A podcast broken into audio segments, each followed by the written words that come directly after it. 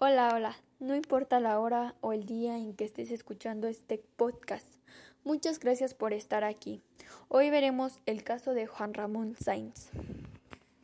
Juan Ramón Sainz nació el 19 de octubre de 1962 en la Ciudad de México. La poca información que existe de su vida señala que estudió en la institución de la juventud. Posteriormente ingresó a la Facultad de Derecho de la Universidad de Valle de México y al finalizar la carrera se especializó en criminología y trabajó varios años en la entonces PGR. También fue productor general FM 1992-1994.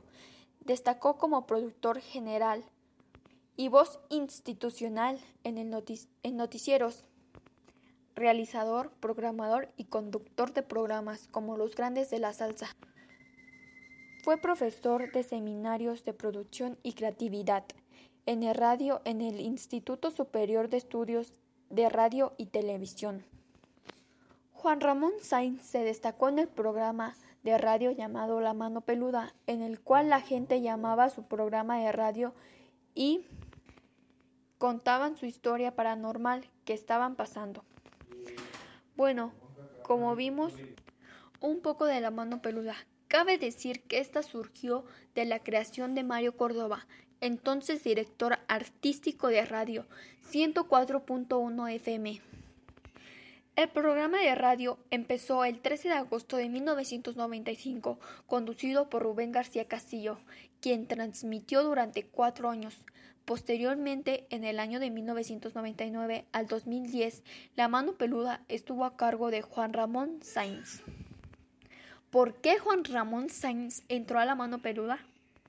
Rubén García Castillo, el anterior conductor de la mano peluda, le dio el lugar a Juan Ramón a Juan Ramón Sainz, ya que Rubén García empezó a experimentar terribles pesadillas. Prefirió preparar a Juan Ramón Sainz para que tomara su lugar. Juan Ramón no conocía nada del tema paranormal, pues él estaba en el área de producción, él solo conducía el programa de música tropical. Por las tardes, que era el programa de radio Los Grandes de la Salsa, como antes ya había dicho, Juan Ramón Sainz también escribió algunos libros como Las historias ocultas de la mano peluda. Aquí se respira en miedo y posesiones demoníacas. Veremos los casos más escalofriantes de la mano peluda, a cargo de Juan Ramón Sainz. El primer relato que te contaré te dejará helado, y estos casos son reales. Caso 1. El dolor de una madre. A pesar de que tenga mal audio, se puede percibir el miedo que tiene esta señora, llamada Clarita. Habla con el locutor de radio Juan Ramón Sainz. Te resumo la situación. Nos describe a su hijo como un niño aplicado en la escuela, feliz y fiel a su familia. Y no es mal chico.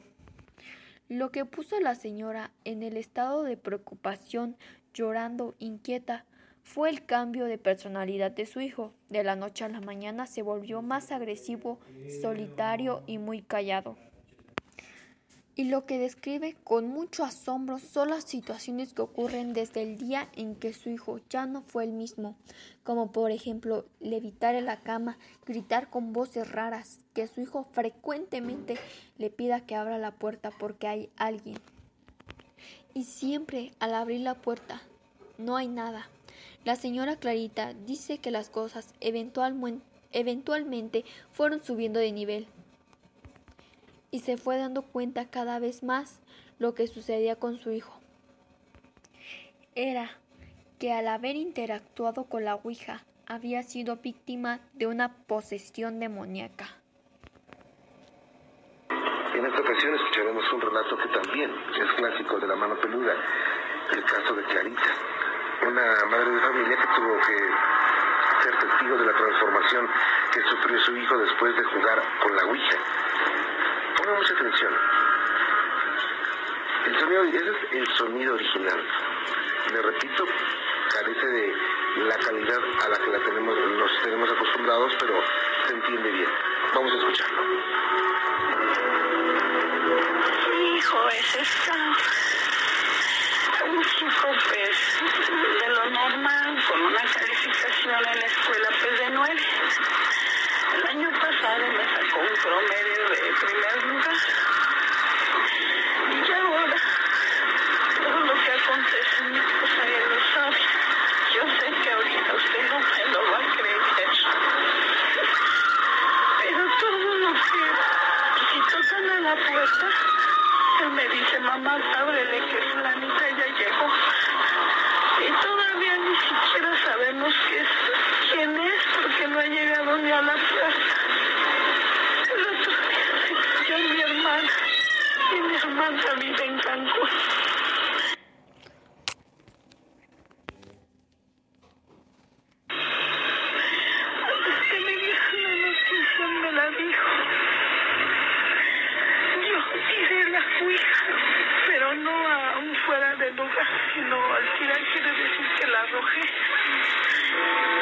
Me dijo, no lo hagas, mamá. No, no te metas con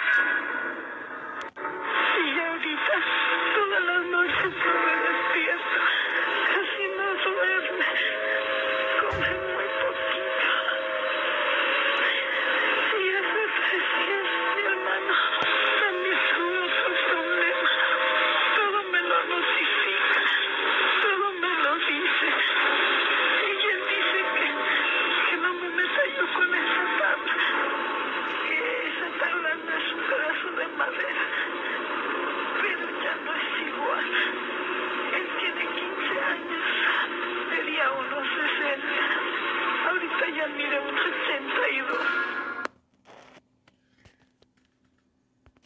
Bueno, como pudimos apreciar en el audio, esta señora Clarita eh, pues dice lo que le está pasando a su hijo. Y aunque el audio no es de muy buena calidad, este se puede escuchar cómo ella relata esta historia. Lo que me hace pensar qué pasó con el hijo de Clarita. El segundo caso que tenemos es el caso Lupita.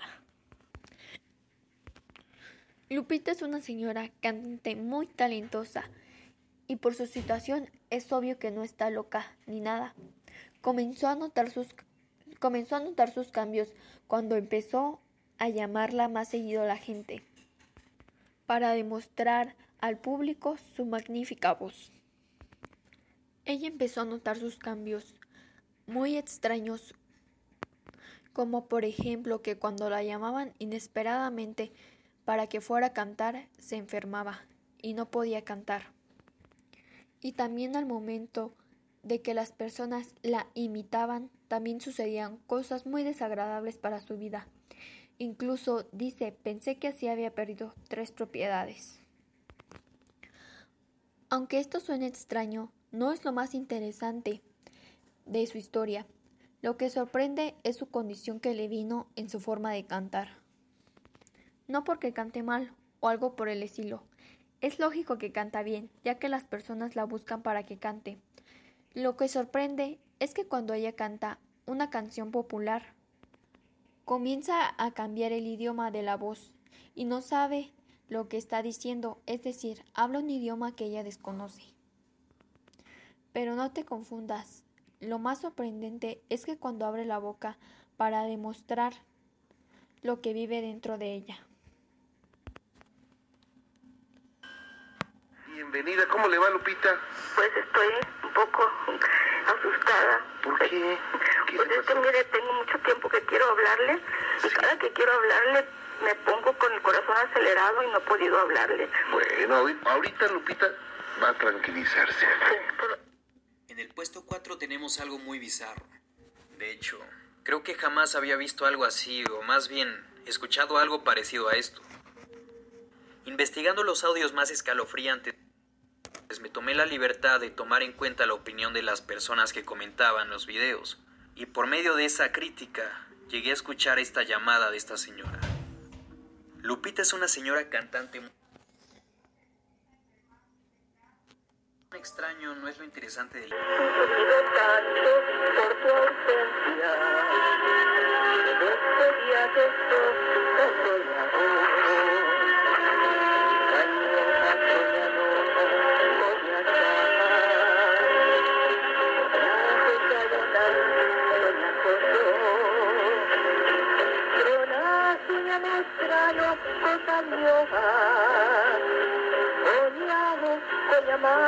soñalo.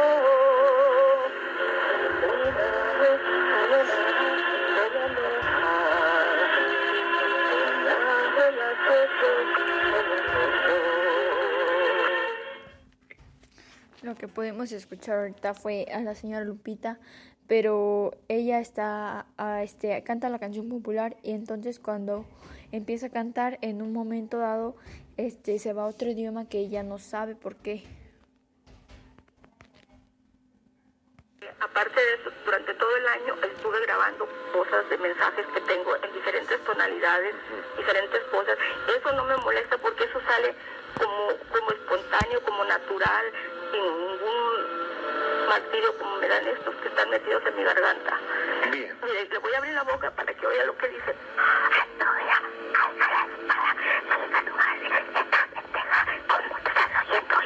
¿Por qué no estás oyendo? Chingada vascuro, chingada vascura, años casada ya, amas, Ay, no, Dios mío, eso es lo que yo no, no soporto.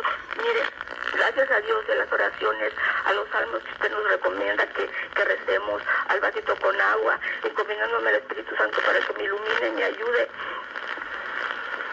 Este, eh, eh, eh, he logrado con- controlarlas para que no salgan por mi lengua. Bien, Lupita, lo que hizo usted nada más fue abrir la boca y Sí. se oyó esto. Sí. ¿Lo puede volver a hacer?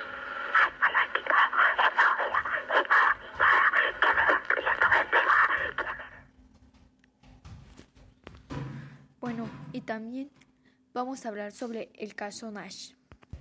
Se trata de, una supuesta posesión demoníaca que fue transmitida en vivo durante el programa de radio. Un hombre llamado Nash llama para contar su historia, cuando de repente su voz comienza a volverse más grave. Lo que cuenta Nash es que él hizo un pacto con el diablo porque su novia lo había dejado. Entonces él para regresar con su novia hizo un pacto de sangre con el demonio.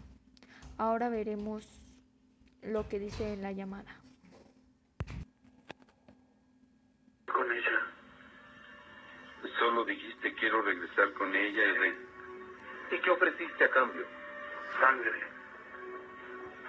De, de tu cuerpo, ¿de qué parte? mi cuerpo. Sí. ¿Te cortaste dónde? En la mano. Ajá. Ahora, eh, y a partir de ese momento, ¿en qué tiempo empezaste a sentir, en qué tiempo muere tu novia y en qué tiempo empiezas tú a sentir las manifestaciones? A partir de un mes después. Bueno. Empieza como que todo. Ahí ya se empieza a manifestar.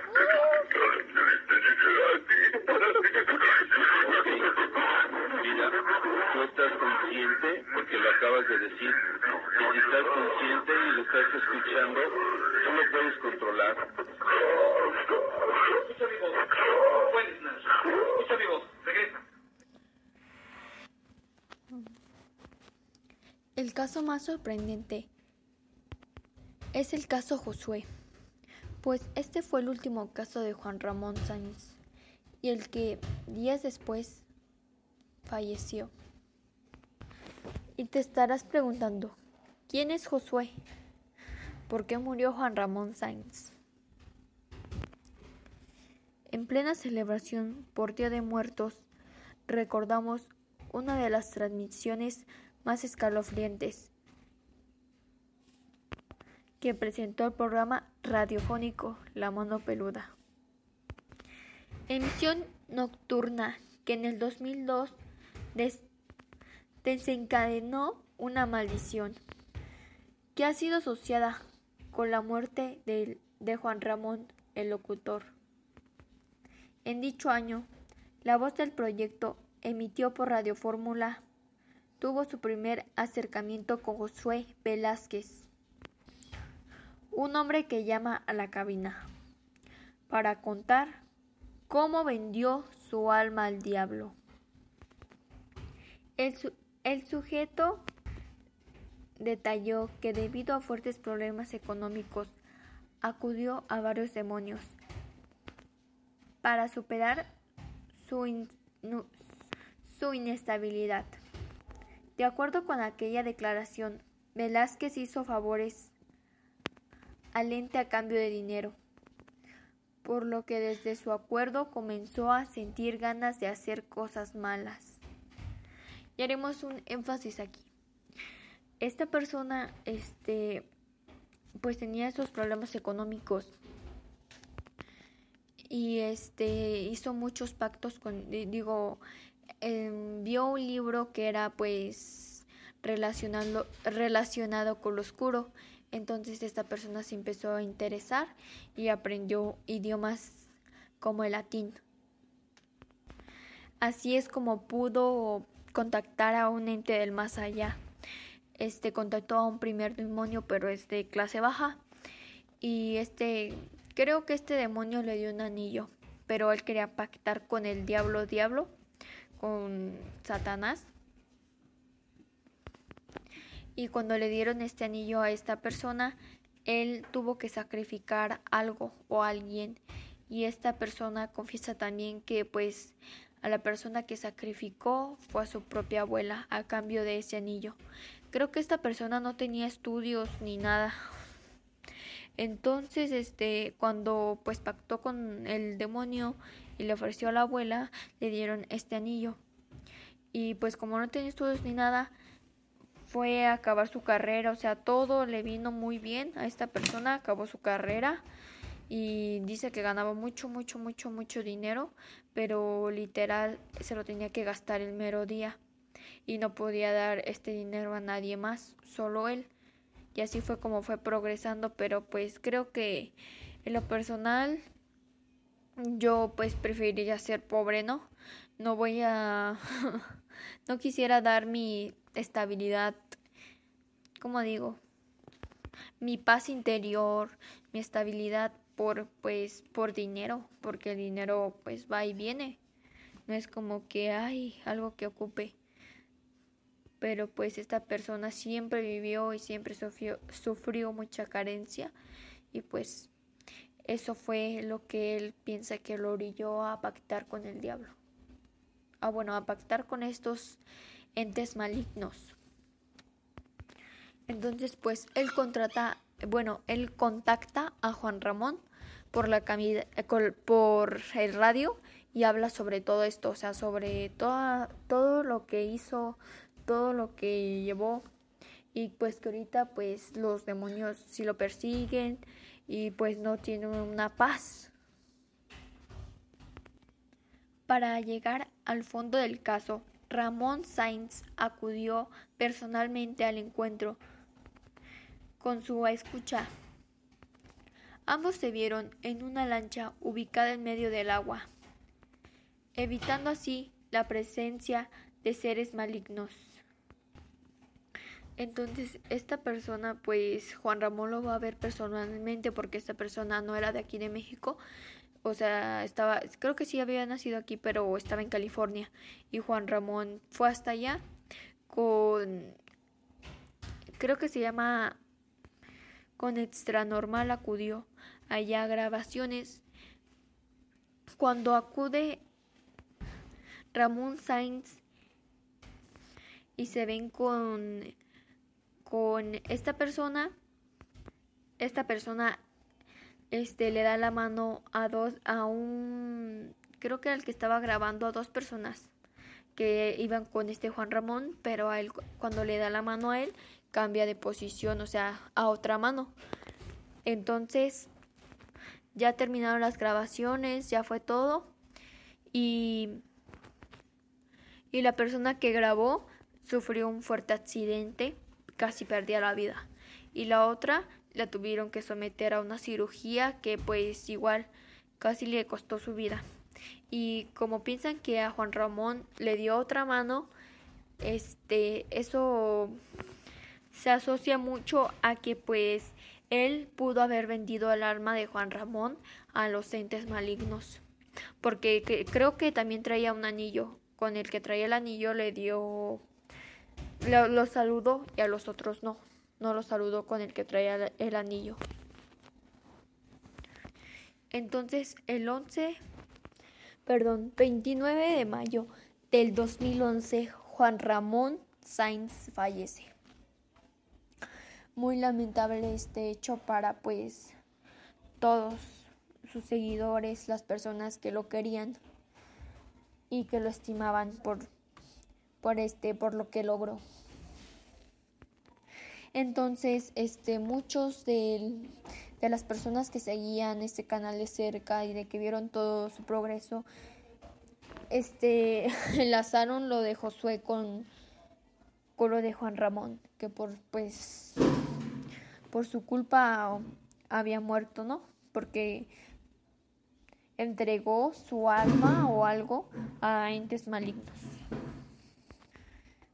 Este, a lo que se asoció a la muerte de Juan Ramón, creo que fue algo del estómago por algo. Este, y, o sea, si ustedes buscan el video de cuando fue Juan Ramón con estas personas de extra normal, este, se puede ver que él está medio incómodo y se agarra mucho su panza como si, no sé, como si le doliera mucho o algo así. Entonces, pues por eso se asocia mucho, porque después de que le dio la mano Josué, se asocia a que él se empezó a sentir mal y todos estos cambios ocurrieron y ya después muere Juan Ramón. Yo la verdad, este, cuando supe todo esto, bueno, yo en el 2011 tenía como como siete años, pues yo no sabía ni qué era la mano peluda ni nada, pero hace unos tres años, dos, este, eh, un hermano empezó pues a ver este programa y pues me llamó la atención, ¿no? Dije que es la mano peluda y, y ya este, después vimos todo lo que había pasado y me impactó mucho este caso, el de Juan Ramón, que pues creo que él no merecía morir de esa manera o, o lo que le pasó, ¿no? por otra persona. Pero pues esto no está confirmado, solo es un un supongamos o cosas que pues por ahí dicen, ¿no? Pero pues sí es muy lamentable este hecho, el que le sucedió a Juan Ramón. Pero pues hay personas que pues papás, puedes comentarle a tu papá, oye, tú escuchas la mano peluda o algo así, y te, pues te van a decir que sí, pues, que sí conocen este canal, porque pues fue eh, un canal de radio muy, muy famoso aquí en México, que muchas, muchas personas sí llegaron a escuchar a este conductor, a Juan Ramón Sainz. Bueno, el último audio de este Josué ya no se los puse, porque pues mi internet estaba fallando y ya no pude. Así que pues por eso ya no este ya no puse el último audio, pero pues está en YouTube, este o en otra plataforma, este pueden escuchar ver el video de lo que ya puse y si les interesa también el tema hay más casos en YouTube. Yo soy Nelly Espinosa este fue el caso de Juan Ramón Sainz. Me despido. Muchas gracias por escuchar el podcast. Nos veremos para la otra transmisión. Gracias. Y esto fue Radio Cecitem. No te olvides de seguir este, este canal de podcast y son, no solo apoyar a no, no solo apoyarme a mí, sino apoyar a los demás. Gracias.